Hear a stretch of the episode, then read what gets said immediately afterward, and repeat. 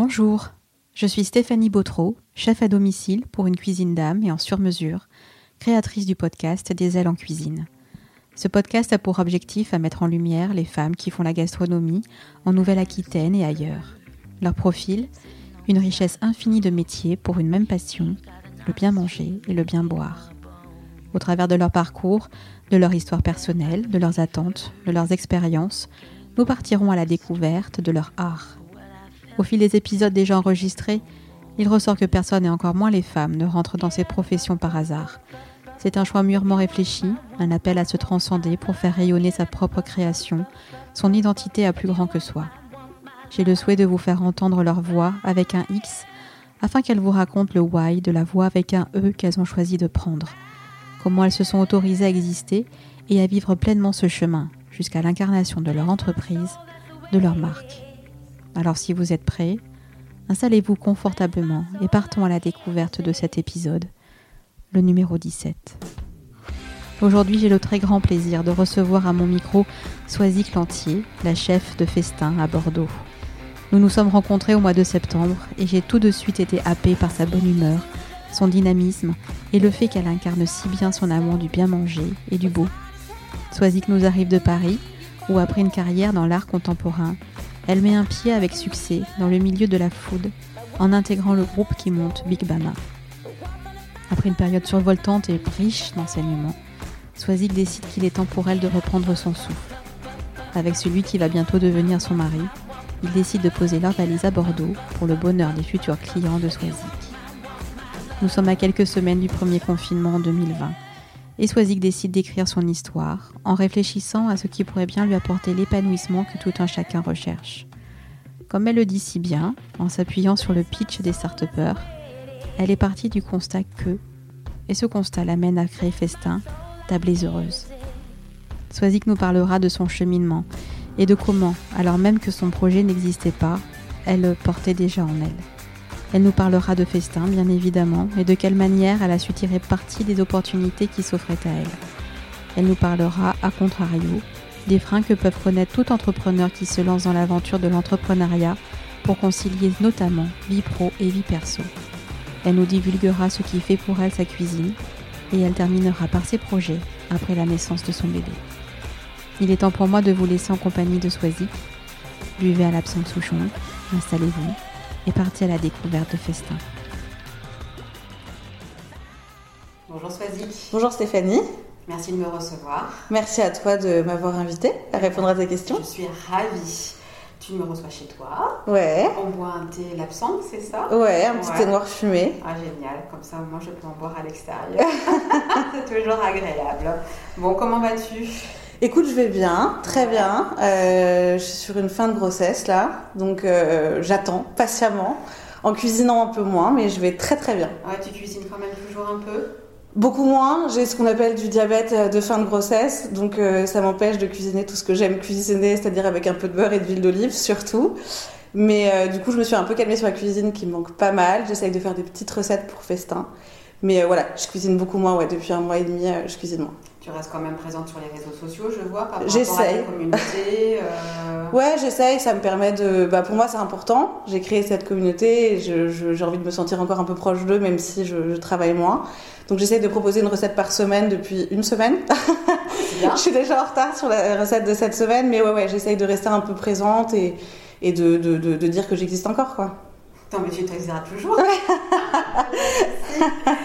Dis-moi, Swazik, est-ce que tu peux te présenter en quelques mots? Alors, comme tu me connais, je suis bavarde. Je vais essayer de faire quelques mots. Et ouais, je m'appelle Swazik, euh, j'ai 31 ans. Euh, je suis arrivée à Bordeaux il y a deux ans. Je suis mariée à un homme merveilleux qui s'appelle Amaury et euh, je suis dernière de famille. Je le dis souvent parce que j'ai trois grands frères au-dessus de moi qui m'ont apporté, enfin qui m'ont apporté le caractère que je peux avoir aujourd'hui. Et euh, je suis passionnée de food dans tous les sens, euh, pas que faire la cuisine et manger, mais plutôt comprendre d'où ça vient, comment c'est produit, quelle, euh, quelle, joie et quelles émotions ça peut apporter. voilà, je suis quelqu'un plutôt de, enfin, je dirais jovial. je sais pas si c'est un mot qui correspond vraiment très bien, mais voilà, est-ce que ça suffit en quelques mots? Je pense que c'est pas mal pour, pour une première entrée en matière. Alors justement, tu me dis que tu, que tu aimes la food, la gastronomie. Tu vas nous en parler un peu plus précisément aussi par rapport à ton parcours. Ouais. Parce que tu y es arrivé là-dedans aussi, avant de commencer Festin. Mhm. Moi, je voulais savoir, moi, ce que j'aime bien savoir par rapport à mes invités, c'est si justement la, gastronomie, le fait de bien manger, ça, ça déjà, ça t'a déjà influencé par rapport à ton enfance, par exemple? Bah carrément. Euh, en fait, euh, tu vois, c'est marrant. C'est même le point de départ. Je viens d'une famille d'épicuriens. Euh, c'est marrant quand j'écrivais les, j'essayais de présenter Festin au tout début. J'ai fait ce texte où j'expliquais, voilà, pour moi, mon enfance, c'est aller faire le marché avec mon père. Tous les samedis matins, il n'y avait pas de questions qui se posaient. J'allais faire le marché avec mon père on allait acheter les fruits et les légumes et je regardais, enfin il y avait un, je me souviens un fromager un peu fou qui était passionné par l'emballage de ses fromages et je peux pas te dire, mais toute mon enfance c'est de me souvenir aller au marché avec mon papa et regarder ce fromager qui pliait son petit papier rose de fromage comme ça et qui si j'étais sympa me donnait un petit morceau d'abondance et c'était vraiment le seul truc que j'attendais finalement au marché c'était qu'on me donne des trucs dans les étalages. C'est euh, ma mère euh, cuisinait tout le temps, enfin mes parents adoraient recevoir des amis le week-end et je vois, voilà, je vois l'image que j'ai chez moi de l'enfance, en tout cas liée à la food. C'est vraiment mon père revenir avec les paniers du marché, euh, ma mère réfléchir à ce qu'elle va cuisiner pour le soir même, moi rester avec ma mère dans la cuisine et cuisiner, l'aider à faire les repas. Euh, vraiment, je me souviens de terminer de bosser dans ma chambre, descendre les escaliers et sentir l'odeur de la blanquette et le bruit du couvercle qui saute un peu, tu vois. Et puis non, non, dans ma famille, on est méga... Enfin, c'est, c'est ça fait partie de notre vie. Tu vois, on a un WhatsApp familial, euh, c'est l'emoji euh, petite patte de poulet. Excellent. et, et, euh, et, toute la journée, c'est regarder ce que j'ai fait pour le dîner, regarder mes quenelles comme elles sont belles. Aujourd'hui, aussi cuisine? ouais. ouais. Je pense que si on s'était écouté dans ma famille, j'aurais un frère charcutier, un autre boulanger. J'en ai un qui est dans le milieu de l'hôtellerie et de la restauration, enfin aujourd'hui qui bosse dans le, dans le champagne, mais qui a été plus directement dans ce milieu-là, lui. Mais on est tous passionnés. Enfin, on adore, euh, on adore parler de ça. là-dedans et c'était, euh, ultra sain. On a baigné là-dedans, parfois peut-être un peu trop. Nos amis nous disaient, mais je comprends pas quand vous êtes à table, vous parlez du dîner ou du déjeuner du lendemain. Excellent. mais euh, voilà, moi j'ai, une grande famille du côté de mon père et de ma mère. Et tu vois, pour nous, les retrouvailles, c'est, c'est s'attabler, c'est les grands déjeuners, c'est les grands dîners. Ça fait vraiment partie de notre culture familiale. Et c'est ce que tu voudras transmettre à ton bébé? Ouais, carrément. Bah déjà, je pense que on se enfin, je l'ai pas mal transmis à Maury, mon mari qui l'avait mais qui était pas euh, c'est pas forcément c'était pas en lui dans son ADN et on s'est pas mal créé ça. On adore euh, enfin c'est marrant on se dit toujours est-ce que je vais ressembler à mes parents ou pas mais parfois je me dis putain mais ouais. Enfin on adore recevoir on adore avoir des potes à la maison.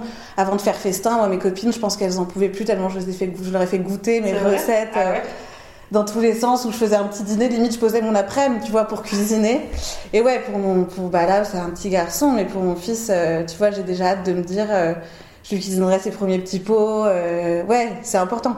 Et puis je trouve que aujourd'hui bien manger, c'est, c'est vraiment un thème important.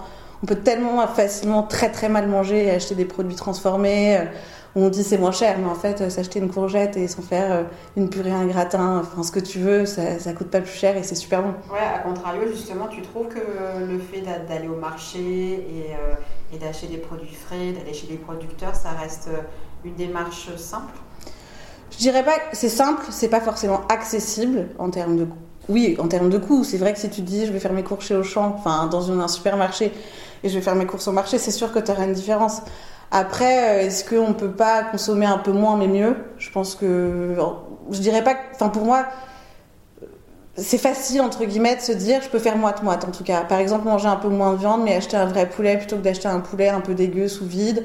Ou euh, me dire euh, oui, je vais manger des pâtes mais je vais mettre des bons légumes. Enfin, tu vois, je pense que c'est une question d'équilibre. Et c'est ce que tu essaies de, de, faire entrer en compte dans Festin, dans tes propositions. On en verra juste de manière très rapide parce qu'on en reparlera après tout à l'heure. Mais euh, Alors Festin, j'ai trouvé ça assez compliqué. Au début, euh, dans ma ligne de conduite, c'était vraiment que du... Bah, de toute façon, c'est du de la saisonnalité, ça c'est sûr et certain. Au maximum, évidemment, de temps en temps, on achète du basilic alors qu'il va sortir dans un... Enfin, que ça va être la saison dans un mois, mais au maximum la saisonnalité. Et après, je me suis rendu compte que faire du local à 100% ou en tout cas euh, pas loin et proche de là où on était pour 30 ou 40 personnes, euh, là c'était pas que je gagnais pas ma vie, c'était que je la perdais. Je pense que ça fonctionne quand on est une grande entité.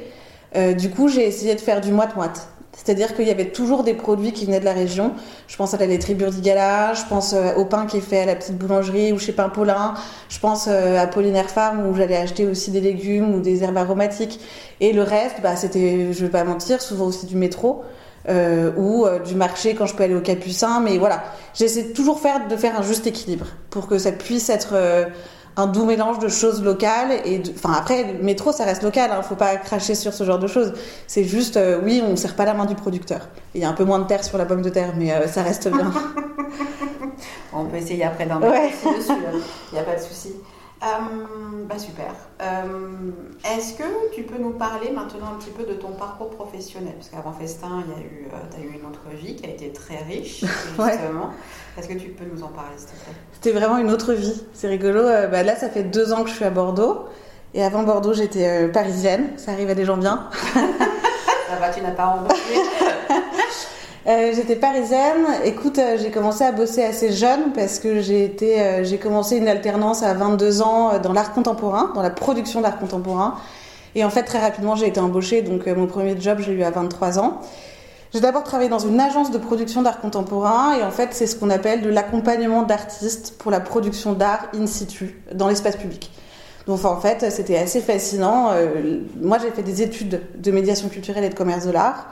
Mais en fait, entre ce que tu vois quand tu vois une œuvre d'art ou une installation contemporaine et ce qu'il y a derrière, c'est fascinant. Je veux dire, aujourd'hui, on a l'idée que tu peins un tableau avec tes. Enfin, tu vois, à la monnaie, quoi. T'as une toile, t'as de la peinture. Là, tu te rends compte que l'artiste, il dessine une œuvre et puis il faut un, deux, trois, quatre artisans derrière pour réussir à ce que cette installation, elle existe. Donc, ça, ça a été passionnant. Et au fur et à mesure, je me suis focus sur le mécénat de, de l'art contemporain.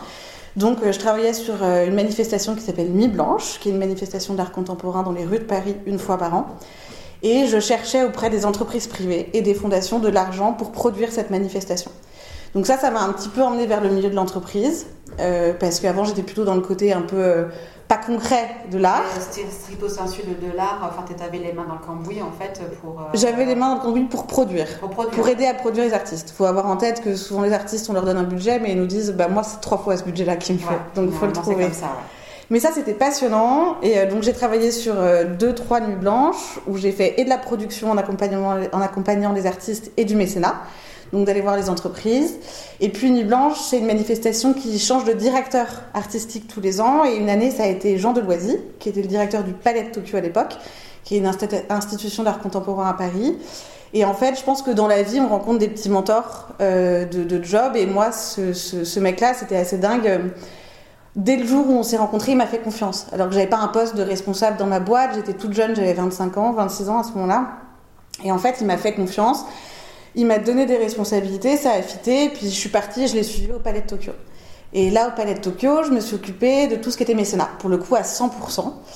Euh, donc de trouver de l'argent euh, pour produire des expositions, pour un club de mécènes. euh, et ça, euh, c'était passionnant, mais en fait, je suis arrivée aux mes limites de l'art contemporain. T'en avais fait le tour, Je pense pas qu'on fasse le tour euh, de ce qu'est l'art contemporain. ton poste. Bah, au-delà de ça, en fait, j'ai trouvé qu'il y avait un côté très euh, faux en France. De, on doit trouver de l'argent privé, mais pour les artistes et pour les institutions contemporaines, c'est un peu d'argent sale. Donc en fait, on n'en parle pas et on communique peu dessus. Et du coup, en fait, c'est hyper dur pour toi qui cherche de l'argent, qui dit à l'entreprise, bah, je vais devoir cacher votre nom, vous serez juste sur un petit cartel à côté de l'œuvre. On peut pas, vous pouvez pas faire une réception à vos noms. En fait, je trouvais qu'il y avait un petit côté qui était pas, hum, c'était, c'était pas juste. Moi, en fait, j'avais pas de problème. Je trouvais pas ça grave de dire, euh, je sais pas, la Poste a donné euh, 500 000 euros pour produire Ouais, cette exposition. euh, Ça montre bien que l'argent est quand même, euh, enfin, reste très tabou par rapport à la, enfin, en France. En France, parce qu'en Angleterre ou aux États-Unis, Oui, t'as des musées qui ont des, de la salle à le nom. Enfin voilà. Donc moi, ça, ça m'a un peu. euh, Et puis surtout, euh, je commençais à me rendre compte que moi, j'ai voulu faire des études de cuisine quand j'étais plus jeune. C'était un moment donné où la cuisine n'était pas du tout euh, fancy à la mode comme ça l'est aujourd'hui. Et c'est vrai que quand à table, j'ai dit à mes parents, euh, et je me souviens, il y avait mes frères, euh, je veux faire Ferrandi. J'avais un frère qui était dans la restauration, qui a dit, mais Swazik, euh, mais pas du tout méchamment. Enfin, tu vois, faut te dire, faut remettre dans son contexte. C'était il y a, j'avais 18 ans, tu vois. Qui m'a dit, mais Swazik, quand on fait de la cuisine, on n'a pas de vie, euh, c'est très dur une femme en cuisine. Enfin, vraiment, je me souviens. Et je me souviens de me dire, bon, ils ont peut-être raison, c'est pas grave, je vais faire autre chose. Et puis en fait, cette passion, elle est restée dans ma tête, euh, tu vois, tous ces métiers, d'abord l'art contemporain, puis le palais de Tokyo. Je passais ma vie à regarder CAP d'adultes cours du soir, de cuisine. Enfin, il y avait toujours cette idée. Et puis au palais de Tokyo, au bout d'un moment, c'est le moment où je, je, me suis mise avec Amaury, qui est mon mari aujourd'hui. Puis je faisais que lui en parler, que lui en parler, que lui en parler. Il m'a dit maintenant, ça suffit. Ta passion, c'est pas l'art, c'est quand même la cuisine. En fait, au-delà de la cuisine, c'est l'hospitality, la restauration, enfin tout ce qu'il existe et l'humain qui est autour de ça. Et du coup, euh, je me suis dit, ok, là je me laisse un an, mais il faut que je trouve une solution, quoi. Tant pis, je me paye référendis s'il le faut, je, trouve une solution. Et trois semaines après ça, il y a une fiche de poste qui est sortie pour travailler dans le groupe Big Mama de restauration qui cherchait euh, responsable événementiel pour leur plus grand, enfin pour leur food market qui venait d'ouvrir, qui était le plus grand food market euh, d'Europe qui était la Felicita et je me suis dit bah je tente le tout pour le tout quoi. De toute façon mon mec m'a dit je te préviens si tu postules pas je te quitte. Ah, J'ai adoré parce qu'en fait cette conversation on, on, en avait parlé quand on s'est rencontrés la première fois et euh, cet ultimatum moi ça enfin en réfléchissant à, après à notre conversation ouais. Là, ah ouais quand même c'est euh, bah, je sais pas s'il l'aurait fait j'espère non mais, mais je me non, souviens mais au moins ça t'a permis ah, mais... de, de il t'a mis un petit peu ah mais vraiment mur et, euh, ne pas te laisser le choix. Ah mais je me souviens, allait au ciné et vraiment il m'a dit, je te préviens, Soisy, que tu fais ton CV demain, tu l'envoies. Enfin c'est pas. Euh... Donc je l'ai fait. Évidemment, tu voyais sur LinkedIn, tu vois genre plus de 800 candidatures. Donc je me suis dit, avant qu'il regarde mon CV, je peux me brosser. Enfin vraiment. Et deux semaines après, il m'a dit, je t'ai trouvé l'adresse mail d'une meuf qui bosse. Vas-y, tu relances quoi. Et j'ai relancé. J'ai passé deux entretiens, j'ai été embauchée. C'était vraiment à ce moment-là un peu le Enfin, c'était un peu le Graal. Big Mama, c'était c'est la boîte où tu avais envie de bosser quand C'est la boîte qui monte. Enfin, voilà. C'était euh... vraiment l'endroit où j'avais envie d'aller. Et puis ça y est, je quittais l'art contemporain pour assumer avoir envie de bosser, même si c'était pas ni en cuisine ni au contact du client qui non, vient pour la cuisine. par une porte. Voilà. En fait. Je rentrais par la porte de l'événementiel. Donc là, je me suis occupée de l'événementiel. Euh, Je t'avais dit, je suis un peu trop bavarde. Hein. Non, vas-y. euh. Donc là, je suis rentrée à la Felicita, le food market, où on a développé et créé tout l'événementiel. Et en fait, ça a cartonné. C'était génial. J'ai eu, enfin, en fait, c'était génial parce que j'avais carte blanche. Il y avait rien et il fallait tout créer. Et, euh, et ça, ça passe de, ok, la grille tarifaire. Euh, euh, les plaquettes d'information, mais ça passe aussi par la création du menu, la formation des équipes, euh, l'écoute de euh, pourquoi le chef il a plutôt envie de faire ça ou ça, de bah voilà des serveurs qui sont hyper jeunes, qui n'ont jamais fait d'événementiel, et entre le service au restaurant, même si chez Big c'est très à la cool et c'est ce qu'on cherche, mais le service quand à Chanel qui vient faire sa soirée de fin d'année et qui met un budget énormissime il y a une toute petite différence. On dit souvent l'événementiel ou le métier de traiteur, ça s'invente pas. C'est pas le même métier que la restauration. bien d'accord. Et du, oui, bah, tu le sais mieux que moi aussi, mais euh, et du coup, euh, ça a été passionnant. Enfin, ça a été épuisant mais passionnant. Et ça a duré combien de temps tout ça? J'ai fait six mois à la Felicita et au bout de six mois, ils m'ont proposé de m'occuper de tout le groupe, de, enfin de tout le groupe en termes d'événementiel.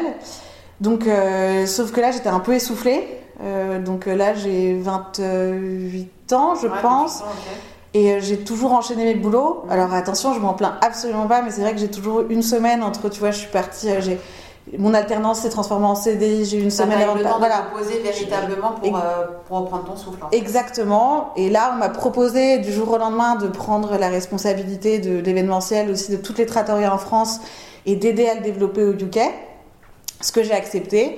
Et en fait, tout est allé très très très très très très très très très très très vite. Et du coup, j'ai pas eu le temps de respirer. Et j'ai pas eu le temps de dire attention, ça va pas, il me faudrait une équipe. Mais ça, je pense qu'on apprend quand on grandit. À ce moment-là, j'étais un peu jeune et je me disais il faut que je fasse. Et, euh, et voilà. Et, et je suis restée un an et un an, enfin presque deux ans chez Big Mama. Euh, et après, euh, bah, ça, ça c'est d'autres choses, mais on, ça faisait longtemps qu'on rêvait de partir avec. Enfin, moi que je rêvais de partir. Amaury a été prêt. C'est arrivé à un moment donné où je sais pas si je parle de burn-out ou de, de, de crise, de, de, de, Enfin, pas de crise, mais en tout cas de burn-out de la vie. C'était pas que lié à Big Mama. que Voilà. au bout aussi et que ton chemin était, était fini, enfin du moins sur Paris sans doute. Et, euh, Trop, trop. C'était trop. Est-ce qu'il y a eu, qu'est-ce qui a fait qu'à un moment, justement, quand tu es sur Big Mama, qu'on vient te proposer ce nouveau poste, donc c'était une, enfin, une promotion, enfin, De dingue. À l'époque, j'étais hyper l'époque, fière. Et Ouais. en plus, comme tu dis, par rapport à, à ton jeune âge aussi, moins de 30 ans, Ça, c'était aussi la chance de Big Mama, c'est qu'on est que des jeunes. Enfin, tu vois, les startups et les grosses ouais, boîtes ouais. comme ça. ça rentre dans cette politique-là. Ouais. Mais qu'est-ce qui, est-ce qu'il y a eu à un moment donné, si tu réfléchis un petit peu en arrière, un déclic qui fait que tu te dis, ok, donc on déménage et, Ah euh, et je, je- on change, enfin du moins toi, euh, tu changes complètement de vie? Moi, ça faisait. euh, donc, je suis restée un an et. Enfin, pratiquement deux ans chez Big Mama. Je leur ai annoncé que je partais au bout d'un an et demi. Enfin, je leur ai dit que ça allait pas au bout d'un an et demi. Et je suis restée six mois après, avec une équipe et tout. Ce qui a été très différent et ce qui a été génial. Parce que mes six derniers mois ont été mes meilleurs mois. J'avais une équipe. euh, C'est en plus. Enfin, la chance qui fait que c'était juste avant le confinement. Donc, euh, c'était un peu. tout ce que j'avais créé avant et ce qu'on avait créé avec Big Mama pour l'événementiel, à ce moment-là, on pouvait le faire en équipe et c'était génial. Mais moi, avant, je commençais à me rendre compte que ça n'allait pas parce que euh, bah, je bossais comme un chien. Mais ça, c'est pas un problème. Je pense qu'il y a des moments de vie où tu bosses beaucoup et c'est super. Sauf que moi, je commençais à me dire, je crois pas que ça me correspond. En tout cas, pas à ce moment-là. Et tu vois, je, je me disais, je suis quand même hyper jeune pour déjà euh, pas être dispo le soir pour voir mes amis. Et puis moi, je suis quelqu'un qui me donne à 1000%. Et, euh, et, et j'avais du mal à me dire, euh, ok, j'arrête de bosser, il me reste 50 mails, c'est pas grave, j'aurai toujours 50 mails, j'aurai toujours 50 demandes. Et du coup, bah, au lieu de, tu vois, que j'avais fini un événement à 22h parce que je voulais rester sur place, voir que tout se passait bien, au lieu d'aller retrouver mes amis ou mon mec au resto, machin, bah, je rentrais à la maison, je traitais mes mails, je me couchais à une heure, je me réveillais le lendemain. Et en fait, je me disais, cette espèce de tourbillon qui s'arrête jamais, je crois pas que je vais y arriver. Et puis, il commençait à y avoir aussi la vie parisienne. Donc ça, c'était pas forcément lié à, Big Mama du tout. Mais il commençait à y avoir cette vie parisienne où je me disais, en fait, je comprends pas tellement. Plus on augmente de, de métier, on augmente de salaire, mais en même temps, on bosse vachement. Euh, on cherche tous à partir le week-end parce qu'on cherche de la verdure. Enfin, il y avait ce truc où je me disais, en fait, moi, je crois que de plus en plus, j'assume ce choix d'avoir envie d'aller quelque part où il y a un peu plus... euh, ouais, une slow life, enfin un peu, un peu cucu de dire cette expression, mais un peu plus à la cool, quoi. Et puis un jour, on a eu un mariage avec Amaury en Corse, et je me souviens, on est rentré le, matin, euh, à 5h du matin, on avait pris l'avion, et on enchaînait tous les deux dans le taxi, on allait tous les deux boulot. Et, euh, et, euh, et là, j'ai fondu en sanglots, et j'ai dit à Amo, je peux pas, je peux pas continuer, ça, ça me correspond pas, j'y arrive pas. Et Amo m'a dit, bah ça tombe bien, parce que je suis prêt à partir aussi. Avant, je l'étais pas. Ouais. Mais là, je suis carrément prêt. Je sais que ma vie aussi, elle est sûrement ailleurs et avec toi. Ouais. Alors, je te dis pas qu'on va partir à Los Angeles, mais notre Los Angeles à nous, il était en France, quelque part. Et là, en premier lieu, on s'est dit, on se casse à Marseille. C'était vraiment parce qu'on adorait Marseille, on y allait tout le temps. Puis bref, les choses ont fait qu'en fait, on est venu à Bordeaux et on regrette absolument pas. Mais du coup, en fait, on s'est dit ça en juillet et on a quitté Paris en décembre. Ok.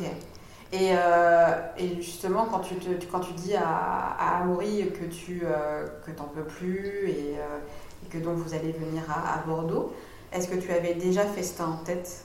Ou est-ce que c'est vraiment en arrivant sur Bordeaux, il y a eu le premier confinement?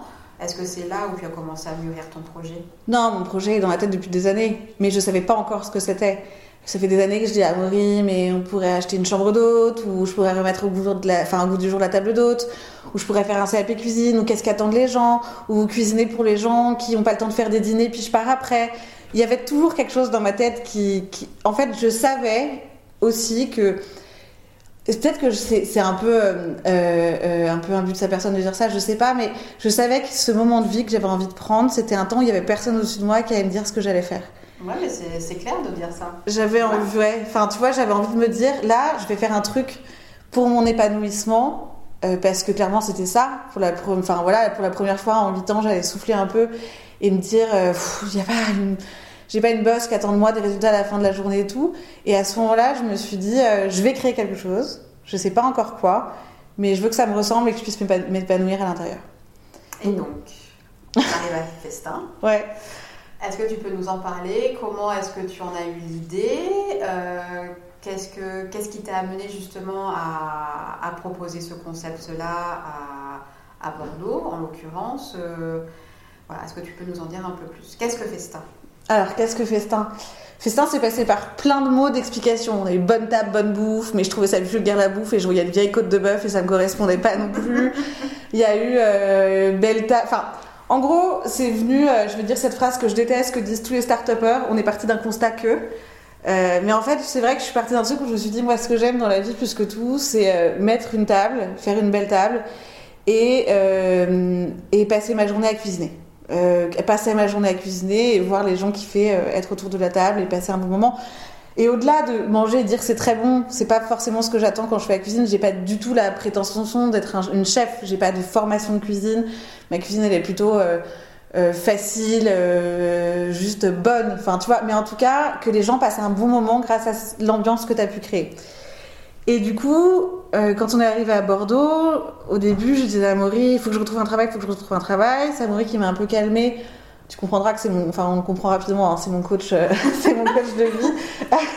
il m'a un peu calmé, il m'a dit, souviens-toi, on n'était pas parti de chez Big Mama, qui était une super opportunité pour toi pour embrayer, t'avais des envies. Et puis je me suis dit, en fait, c'est vrai que dans la vie euh, de tous les jours, une famille ou un couple ou une personne lambda qui a envie de recevoir pour 10, 15, 20, 30 personnes, des petits événements, en dessous de 40 personnes, si t'as pas envie de prendre le traiteur euh, nappe blanche, ce que j'appelle verrine, avocat, crevette, pamplemousse, dans verrine un peu grasse. ouais. non mais, enfin, et, pour autant, tu vois, je me marie dans, enfin, j'espère après des annulations, mais je me marie dans un an. Euh, ça va être ça mon traiteur. Sauf que je lui ai dit, je vous préviens, si vous mettez une verrine, on arrête tout. mais, mais en fait, je me suis dit, si t'as pas, si t'as pas euh, ce choix-là, qu'est-ce que t'as comme choix?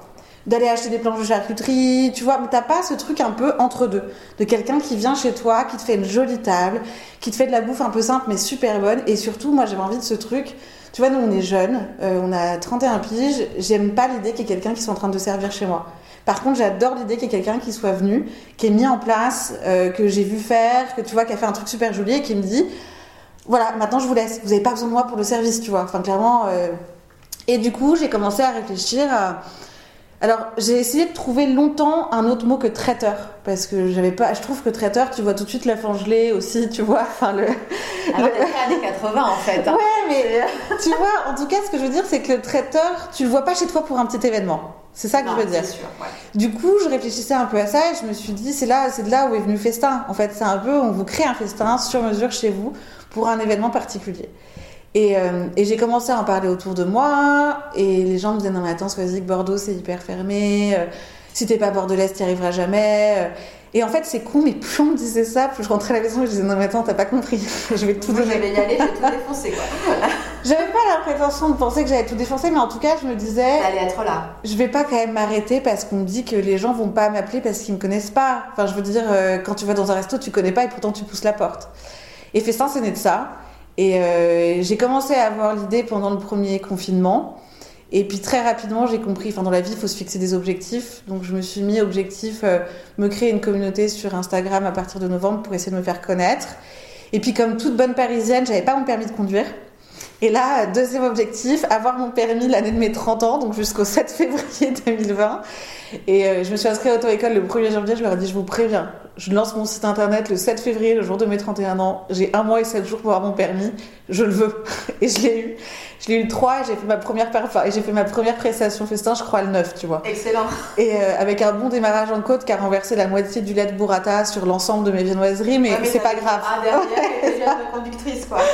Mais euh, et donc voilà, Festin, c'est né de ça, c'est né de l'envie de d'offrir aux gens une possibilité un peu nouvelle de recevoir chez eux dans une façon un peu cool et détendue et surtout avec une cuisine. euh, c'est aussi ce que je disais beaucoup aux gens, c'est que je suis pas, j'ai pas de carte. Souvent, quand euh, les gens m'appellent, je leur dis parlez-moi de vous ou de la personne à qui vous voulez faire plaisir. Qu'est-ce que vous aimez? Le dimanche au déjeuner, si vous avez le temps, qu'est-ce que vous mangez? Je vous dis pas que je vais faire ça, mais en tout cas, je vais essayer de m'approcher de ce que vous aimez. Tu vois, il y a des mariages où j'ai fait du poulet frit, quoi. Parce que euh, les gens étaient hyper gourmands. Ils disaient, non, mais moi, j'adore l'idée d'un petit poulet frit avec du pickles dans un burger. Euh, Puis à côté, t'as des mariages, enfin, des choses où tu vas faire des choses bien plus classiques. Mais je refusais, en tout cas, de me cantonner à. hum, euh, j'ai une carte, je fais toujours la même chose. Évidemment, on retrouve souvent les mêmes choses, les houmous, les machins, les trucs.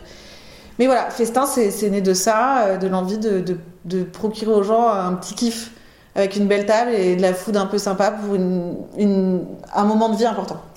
Et alors justement, tu disais ce, ce côté euh, donc sur mesure où tu fais parler les gens, euh, voilà pour, pour les connaître. Est-ce que tu vas, est-ce que tu t'es déjà vu t'interdire certaines choses? En fait, euh, j'ai très rapidement. Enfin, déjà, moi, j'avais jamais bossé en cuisine. Euh, j'avais heureusement donc c'est un truc que j'ai pas dit mais quand moi j'étais chez Big Mama Amo il a fait une formation il a quitté son job et il a fait un CAP cuisine. Avant, il travaillait dans quoi? Avant il travaillait il était dans une start-up qui vendait de l'art contemporain en ligne qui est, il est, et bref il en a profité pendant un an et demi il s'est fait un kiff il a fait un CAP cuisine euh, il est reparti en cuisine. Et grâce à lui j'ai pu voir un peu moi je savais faire. Alors pareil j'avais pas la prétention de savoir faire comme euh, un grand chef mais je savais faire. Merci maman Et, euh, mais je n'avais pas l'organisation. Ouais. Et en fait, ça, c'est aussi des choses, quand on parle d'interdiction, c'est plutôt là où j'ai compris. Parfois, je disais oui. Et tu vois, par exemple, euh, bah, la- les les premières personnes qui m'ont fait confiance, Festin n'existait pas encore, c'était pour faire un dîner assis. Je me suis dit, bon, c'est pas vraiment ce que je veux faire pour Festin, et en même temps, c'est hyper cool d'apprendre à le faire. Et euh, bah, c'est tout bête, euh, je leur ai dit, on peut faire deux viandes. Comme ça, vous choisissez. C'était un bœuf bourguignon et l'autre viande, je sais pas. Je me souviens plus ce que c'était. Mais. euh, C'était deux viandes que tu leur proposais sur le même repas Ouais, ou C'était un choix C'était un grand repas avec deux viandes, tu vois, genre. Deux euh, services de viande. donc deux services, enfin j'avais mis les deux en même temps et les gens choisissaient. C'était voilà une volaille et un bœuf bourguignon. D'accord. Et c'était un week-end à l'île de Ré et tu vois heureusement en fait Amo était avec moi et si Amo avait pas été avec moi j'aurais pas pu euh, je- ma mise en, enfin j'avais pas, j'y arrivais pas. T'arrivais pas pour ta mise en Non, place j'arrivais pas pour ma mise en place, j'aurais pas pu servir à temps, enfin j'aurais pas réussi. Ce genre, enfin tu sais ce que c'est, mais se lancer dans un bœuf bourguignon, une volaille à ba- basse température, en parallèle tarte au citron baba au rhum. Enfin tu vois j'étais Ah, t'as pas fait son. non, et c'était ma première presta, tu vois. Évidemment, tu dois faire genre que tout va bien. Évidemment, ils ont bien vu que si Amaury avait pas été là, euh, enfin, je, je pense que j'aurais fini par aller acheter un bœuf bourguignon chez le traiteur à côté, justement. Et du coup, après, je me suis interdit de me remettre en souffrance. C'est plutôt ça. C'est-à-dire que quand je proposais des choses, c'est que je savais que soit moi j'y arrivais toute seule, soit j'y arrivais avec ma super extra Adèle, mais qu'en tout cas, on n'allait pas rester jusqu'à 1h du matin en cuisine à galérer parce qu'on n'allait pas réussir à sortir. J'ai toujours voulu, sachant que je sortais quand même de ce burn-out, que Festin reste un plaisir. Donc voilà, ce que je me suis interdit, c'est de ne pas proposer des choses qui me mettent en souffrance et que je ne savais pas faire. Si je proposais quelque chose que j'avais jamais fait parce que les gens me le demandaient, c'est que la prestation était dans un mois et que j'avais le temps de m'entraîner pour le faire. Voilà, je voulais pas découvrir quelque chose sur le tard et, et puis être en souffrance. Donc ouais, je me suis interdit des trucs. Ouais, tu t'es interdit des trucs. Euh, Festin, ça, ça bouge un petit peu sur, euh, sur, quel, euh, sur quel rayonnement par rapport à Bordeaux Tu te déplaces un peu partout maintenant?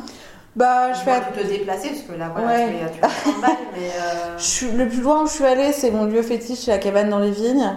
Je suis allée, non, parce que c'est pas vrai, je suis allée au Cap Ferret aussi. Après, ça va dépendre de la presta. Il y a les règles de l'alimentaire froid euh, qu'on met. Moi, j'ai pas, un- j'ai pas ma petite camionnette réfrigérée, j'ai ma bonne vieille vieille Megan Break euh, avec mes boîtes réfrigération, tu vois. Mais euh, je suis pas mes prestations, elles sont pas très chères. Donc, euh, si je vais loin, par exemple au Cap Ferret, tu vois, c'était un super EVGF, je crois qu'elle était 18. Donc, euh, enfin, voilà, on rentre aussi dans des questions qui sont des questions de coût. Tu peux pas faire les choses à perte. Quand tu te déplaces, il y a aussi deux heures avant parce qu'il faut que tu sois en avance. Il y a l'essence. Enfin voilà, c'est un vrai travail. Tu prends ton extra avec toi sur toute la journée. Enfin, c'est des coûts en plus. Du coup, je suis allée jusqu'au Cap Ferret pour deux prestats. C'était génial. Enfin, j'ai adoré. Tu vois, le, le Ferret, c'est un endroit que j'adore et tu, sers ton brunch sous les pins dans une baraque en bois. Tu te dis, ok, ça c'est cool.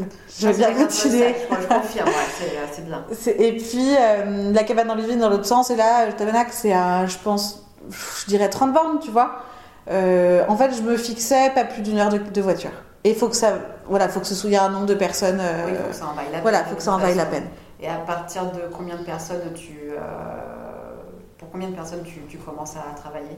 Au début, j'avais pas de combien de personnes, puis après, j'ai compris que l'investissement était souvent le même pour 10 ou pour 50. Enfin, tu vois, t'as toujours une journée de travail euh, avant, et du coup, très rapidement, j'ai dit qu'en dessous de 10 personnes, je pouvais pas. Euh, tout simplement parce que financièrement, je m'y retrouvais pas. pas rentable pour Non. toi Au début, c'était chouette parce que de toute façon, le premier mois, tu travailles pas pour la rentabilité, tu travailles pour te faire connaître et pour ton image. Donc, euh, j'ai jamais travaillé à perte et ça, j'étais assez fière. J'ai pas beaucoup investi, mais j'ai investi, mais je me suis remboursée. Mais par contre, euh, passer un mois, il fallait que je puisse euh, quand même en tirer des bénéfices. Ou en tout cas du chiffre d'affaires. Et du coup, je me suis vite rendu compte qu'en dessous de 10 personnes, c'était pas possible. Du coup, euh, rapidement, j'ai été sur des événements entre 15 et 40 personnes. C'était plutôt ça, le, le, le ratio, ouais, le ratio. avec 30 Et- personnes, je dirais. Et jamais au-delà de 40, parce que pour le coup, je pense que tu vas passer. euh, enfin, là, je pense qu'on on- on switch encore sur, euh, sur une autre, euh, un autre type de prestation. Ouais, là pour le coup, je pense que c'est du traiteur professionnel. C'est ce que je disais aux gens. Ouais, après il y a des gens qui arrivent. J'ai fait le mariage à la cabane, peut-être qu'ils étaient 45 ou je sais plus, mais euh, pareil, moi j'ai toujours voulu que Festin, euh, ce moment où je l'ai fait, c'était important pour moi que ce soit toujours une partie de plaisir. Et si je passais au-dessus de 40 ou 45, euh, je sais que je serais rentrée dans un stress énorme.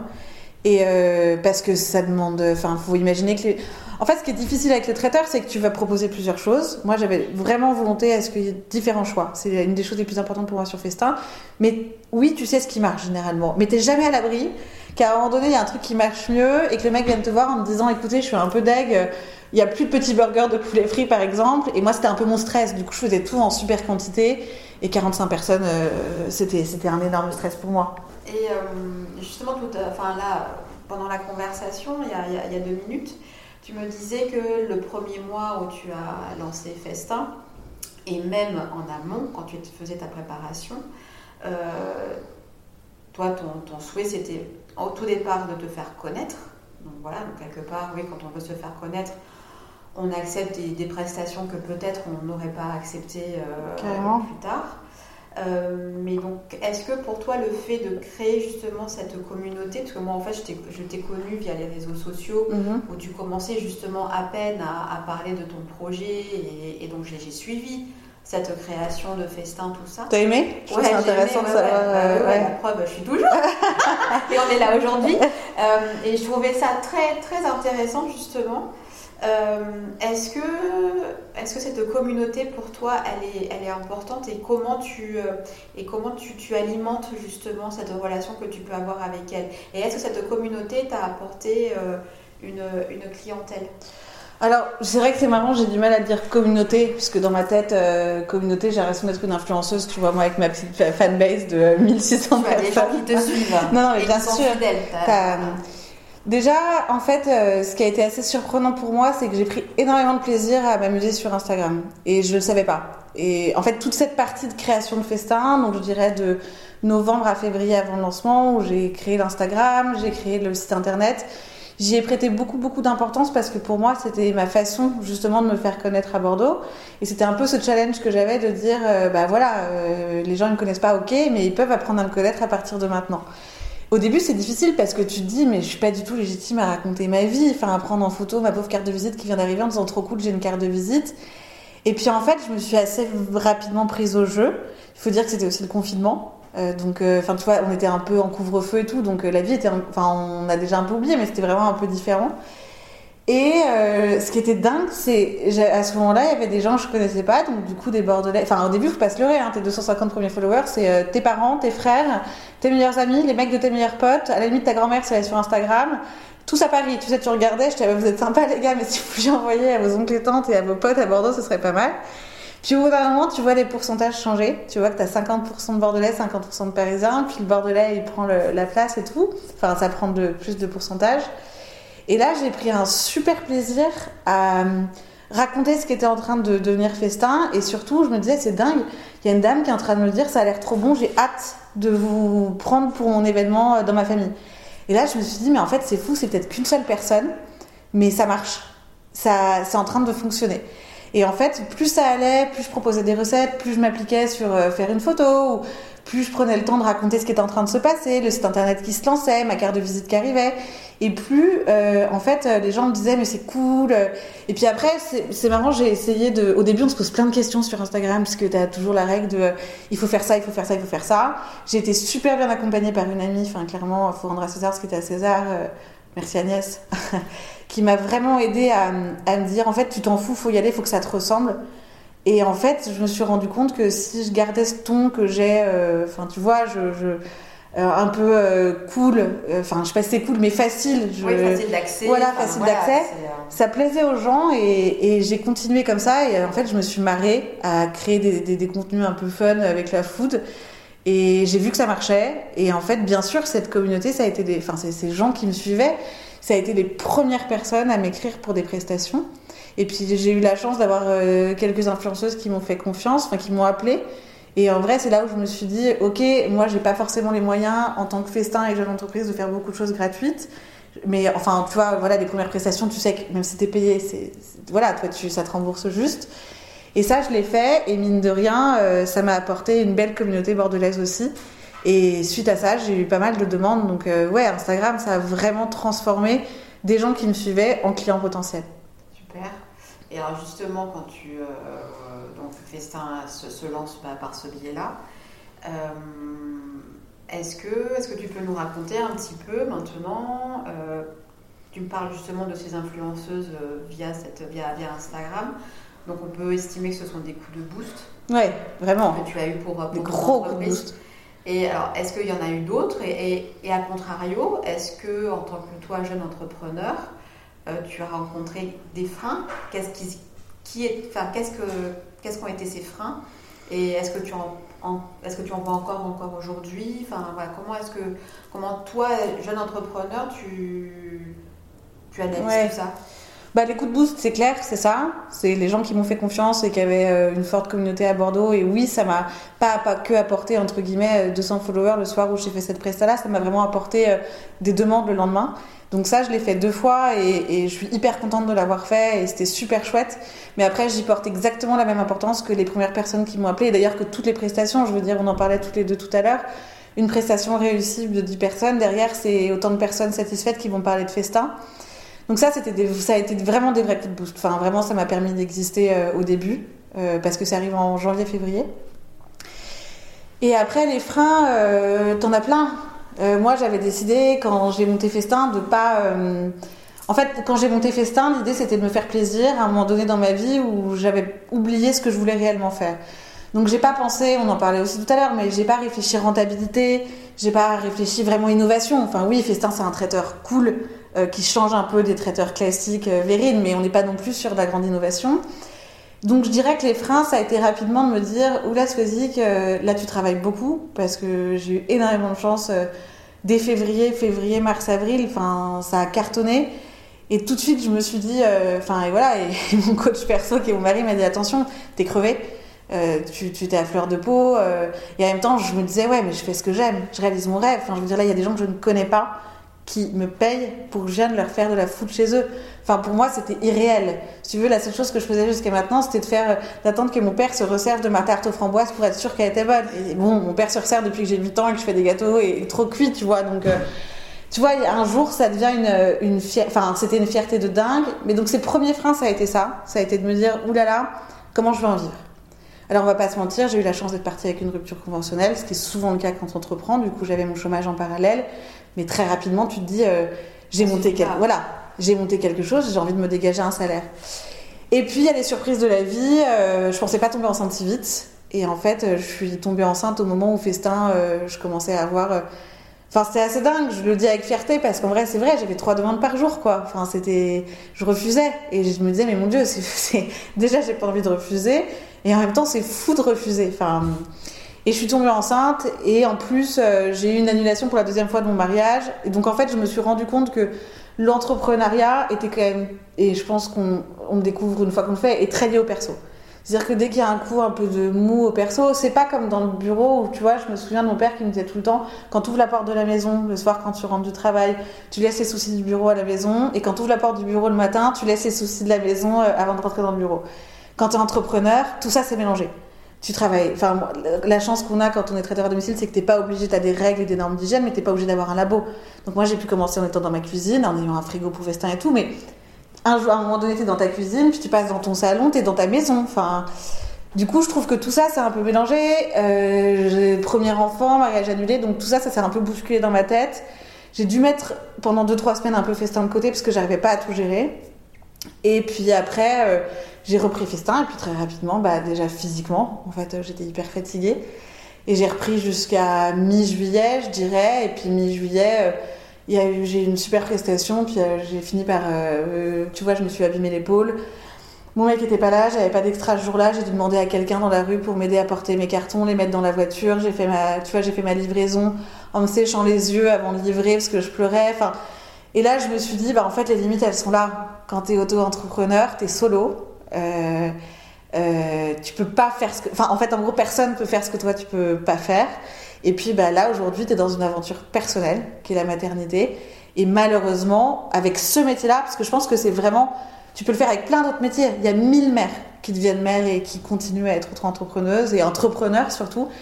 Mais là, moi, il y avait toute cette partie que personne ne voyait, qui est la partie bah, manutention faire des courses, ouais, que personne ne. C'est pas parce qu'on fait une prestation euh, à, à, 20h, par exemple, qu'on va commencer à bosser à 17h. Non, tu commences la veille. Euh, la veille, ouais, des fois la veille, et puis après, tu es sur le pont euh, depuis 8h le matin Exactement. pour faire les achats, voilà, voir tes fournisseurs et tout. Et, Exactement. et t'as pas fini avant 23h, minuit, le temps de rentrer, de tout décharger. Hein. Voilà, bah, c'était exactement ça.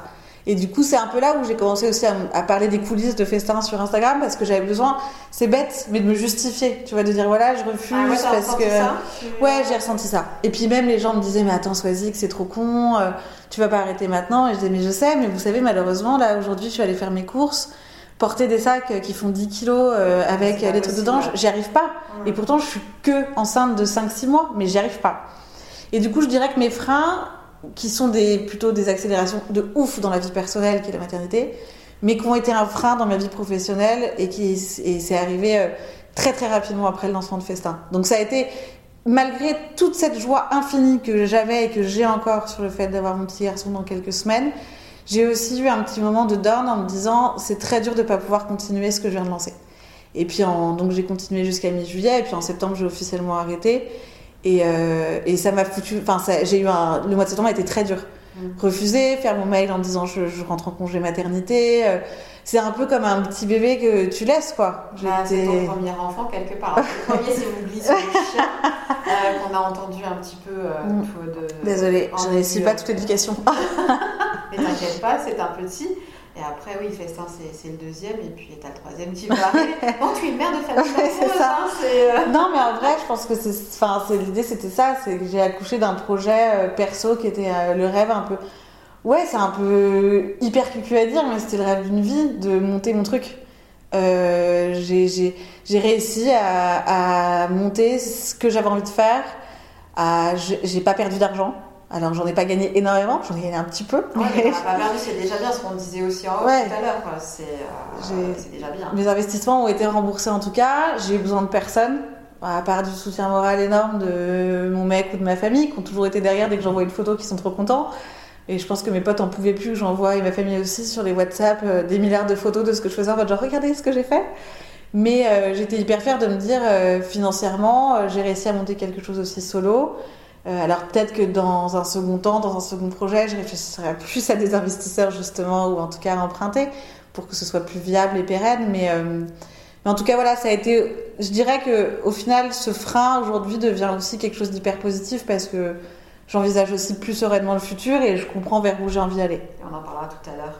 Euh, alors justement, donc tu festin, cuisine, convivial, voilà pour passer un très bon moment.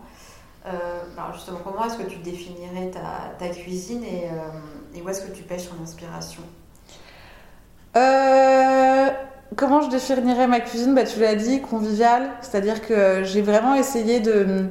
Par exemple, il y a assez peu de pièces individuelles. C'est souvent dans des grands plats où tu À dois te servir, ouais, à partager. Et j'adore ça. Je trouve ça hyper sympa.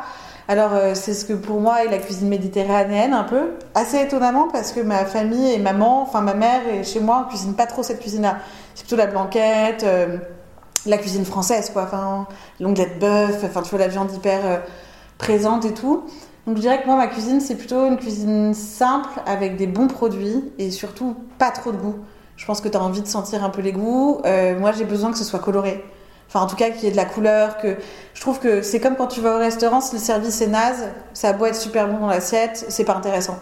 Et ben là, moi, quand je suis pas là, quand je suis là, je raconte, je parle quand les gens veulent du service, mais quand je suis pas là, il y a personne pour raconter ce qu'il y a dans l'assiette. Donc visuellement, déjà, il faut que ça raconte beaucoup de choses. Donc moi, j'ai vraiment envie que ma cuisine, la table, ce soit bon bah même quand tu en hiver, tu vois, t'as pas mille couleurs, mais que ce soit coloré, pétillant, c'est déjà très visuel. Euh, et puis après, je la définirais de euh, ouais, pas forcément si simple, mais en tout cas, je dirais simple avec des bonnes saveurs et des bons mélanges, inspiré de la cuisine méditerranéenne beaucoup, euh, de saison. Évidemment, enfin aujourd'hui on peut pas dire le contraire, même si euh, je me suis fait engueuler un jour par un mec qui m'a un pavé sur Instagram sans se connaître parce que j'avais utilisé du basilic en février. Alors Ouais. oui, j'avais utilisé du basilic en février, Ah, honte à moi pour mettre sur ma focaccia. Je me, je me. Et, et vraiment, je me suis dit, c'est fou, les gens ont que ça à faire, ça m'a vachement vexée. J'avais presque les larmes aux yeux en disant, mon Dieu, les gens vont croire que je. Puis bon, après, je lui ai juste dit, écoute, je t'invite à monter un traiteur à domicile, puis on verra si tu utilises pas du basilic de temps en temps en février. Euh, et où est-ce que je puise mon inspiration? Euh, Partout. En vrai, il n'y a pas de. Évidemment, je vais pas te mentir, j'ai tous les livres d'Otolingui dans ma cuisine et je les adore et je les fais tout le temps. Mais dès que je peux choper un livre de cuisine, euh, des... enfin, la seule chose que j'achète en revue, c'est des revues de cuisine. Euh, en fait, c'est des envies. Tu vois, par exemple, là, euh, j'ai fait une recette sur un grilled cheese où je voulais vraiment euh, un espèce de truc un peu coquin avec du fromage. Parce que j'en rêvais. Tu vois, et du coup, dans ma tête, ça, je me suis dit, ok, je vais proposer ça en recette. Bah, quand j'ai les gens au téléphone, c'est pareil. Ils me disent, bah voilà, nous, on aime plus, euh, j'en sais rien, on est très poisson, on est très truc. Je me dis, bah, oh, ah, au restaurant, hier, j'ai mangé un ceviche, c'était ouf. bah, je vais leur proposer un ceviche. Donc, je dirais pas que j'ai une inspiration particulière. Évidemment, je, je pense toujours, enfin, c'est très familial dans ma tête. C'est-à-dire que je vois ma mère, je vois ma grand-mère, mes grands-mères qui cuisinent hyper bien. Je pense à j'ai un de mes frères qui me dit toujours faut pas faire comme ça, faut faire comme ça. Donc j'ai toujours un peu en tête, tu vois, genre euh, mes inspirations familiales. Qui, euh, ouais. qui sont là et qui t'accompagnent. Exactement. Mais sinon, euh, je peux dire que j'ai des inspirations particulières. J'ai pas d'inspiration particulière. J'aime que ce soit hyper convivial, plutôt généreux. Tu verras jamais une petite pièce ou, ou alors il y aura toujours un peu trop. Euh, voilà. Et puis. Puis voilà, je crois que c'était ça la question. Ah, c'est pas mal. ça donne envie. Et Sois-y qu'on arrive un petit peu à la, à la fin du, euh, de la conversation. Ouais.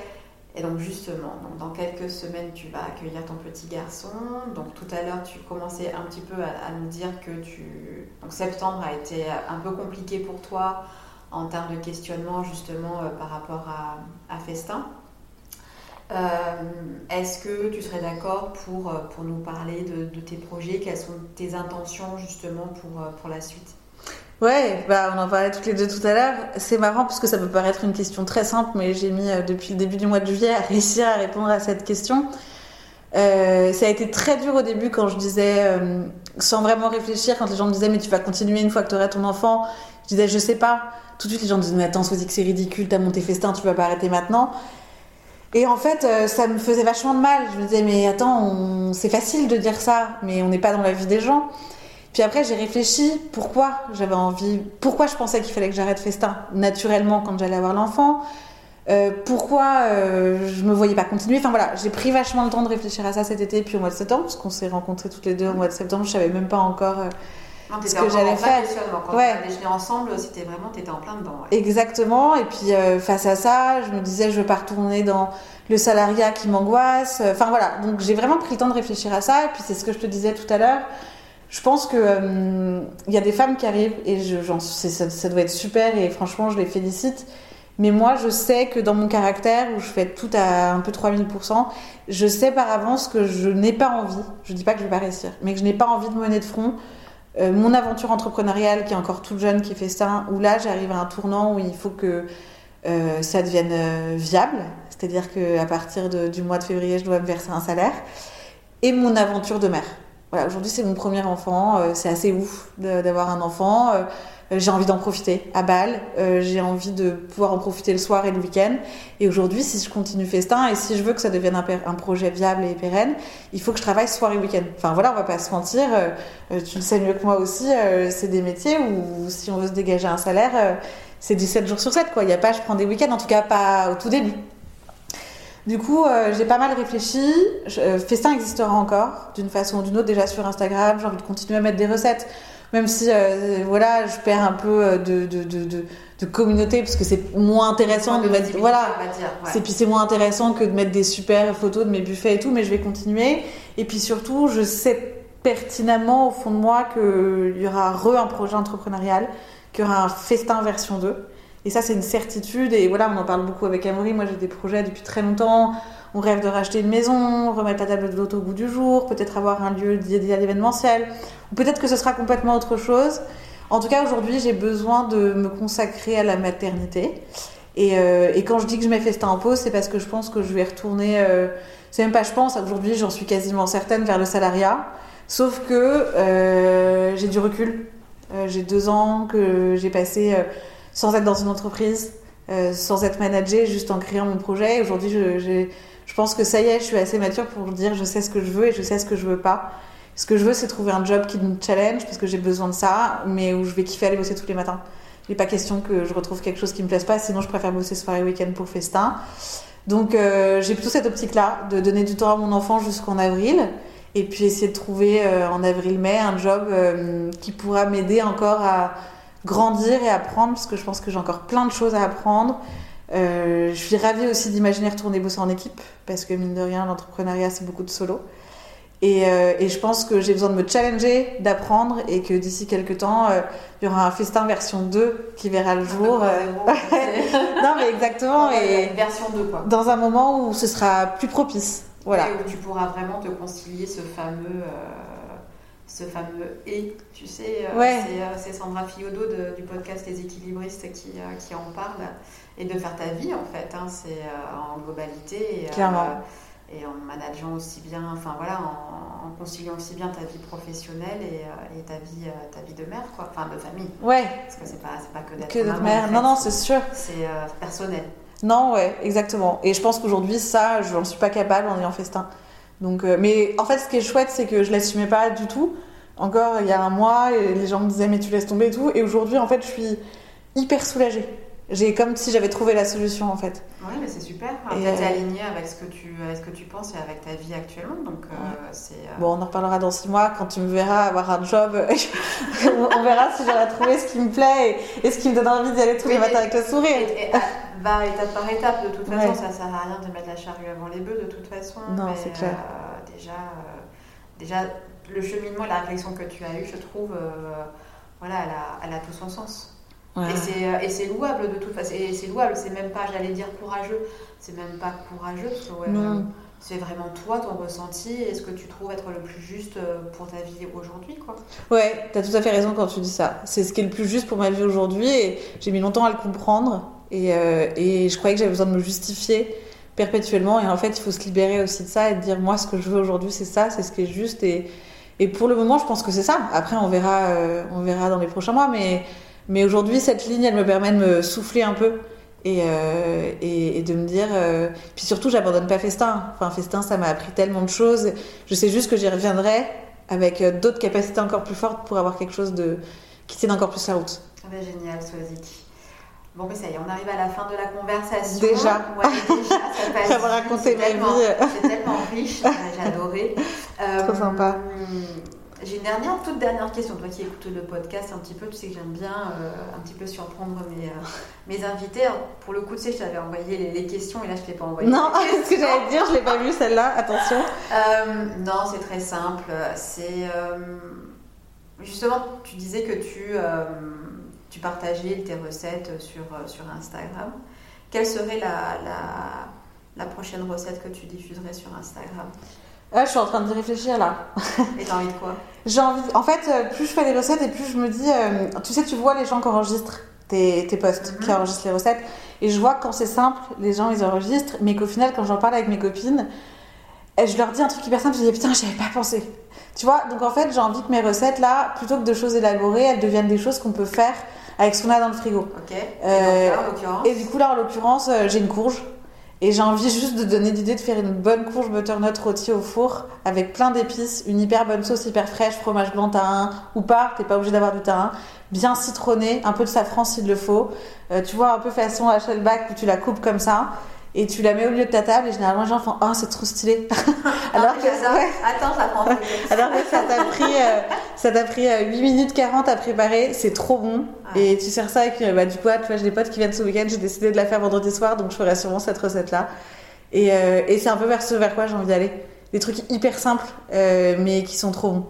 Ben, génial, bah, tu Voilà. m'as mis là à la bouche. Il est midi, ça tombe bien. Je vais aller acheter une, une courge butternut. Hein, qu'ils auront ça euh, à la, maison, à la maison ce soir. Merci Stéphanie en tout cas. Merci beaucoup en tous les cas pour tout ce partage. Plein de bonnes choses pour toi. Merci, Et trop puis, sympa. euh, on se tient bien vite au courant et on se dit à très bientôt. Ouais, à très bientôt Stéphanie, merci beaucoup. Ciao. Ciao. Nous voici arrivés à la fin de cette conversation avec Swazik. Merci à elle d'avoir été dans le partage total de sa vie d'entrepreneur et de festin. Je n'ai qu'une envie maintenant, goûter à sa butternut façon Hasselback. Vous pourrez retrouver l'actualité de Swazik et de Festin via Instagram, puisque Swazik va garder ce lien-là. Le lien sera mentionné dans la bio de l'épisode. Si vous souhaitez aider le podcast à être visible par le plus grand nombre, comme tout le temps, à chaque fois, je vous encourage à laisser 5 étoiles et un commentaire sur Apple Podcast. J'en serai très touchée. Merci beaucoup.